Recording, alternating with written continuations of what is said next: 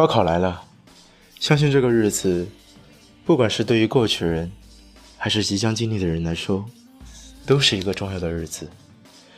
它是我们十八岁人生经历中遇到的第一个重大转折点。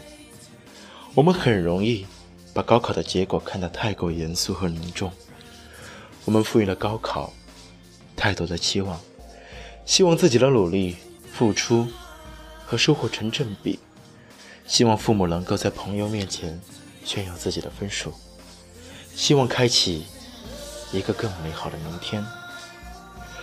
我们很少想象，甚至不敢想象高考失利是一番怎么样的结果。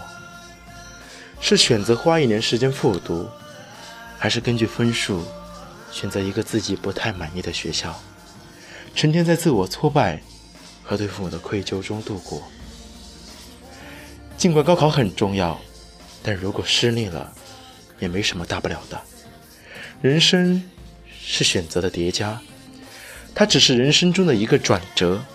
在此后的人生中，我们还有很多机会来修正自己的轨迹。如果仅仅一个转折点就能撬动人生，那以后的人生是不是就没有任何存在的意义了？就像吴晓波给自己的女儿的信上写的那样，生命是从头到尾就是一场浪费。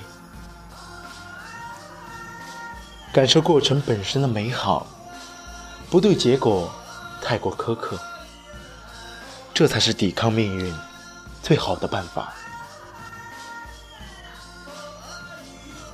不管发挥是好是坏，你们都还有明天。不管成绩是否理想，你们始终在路上。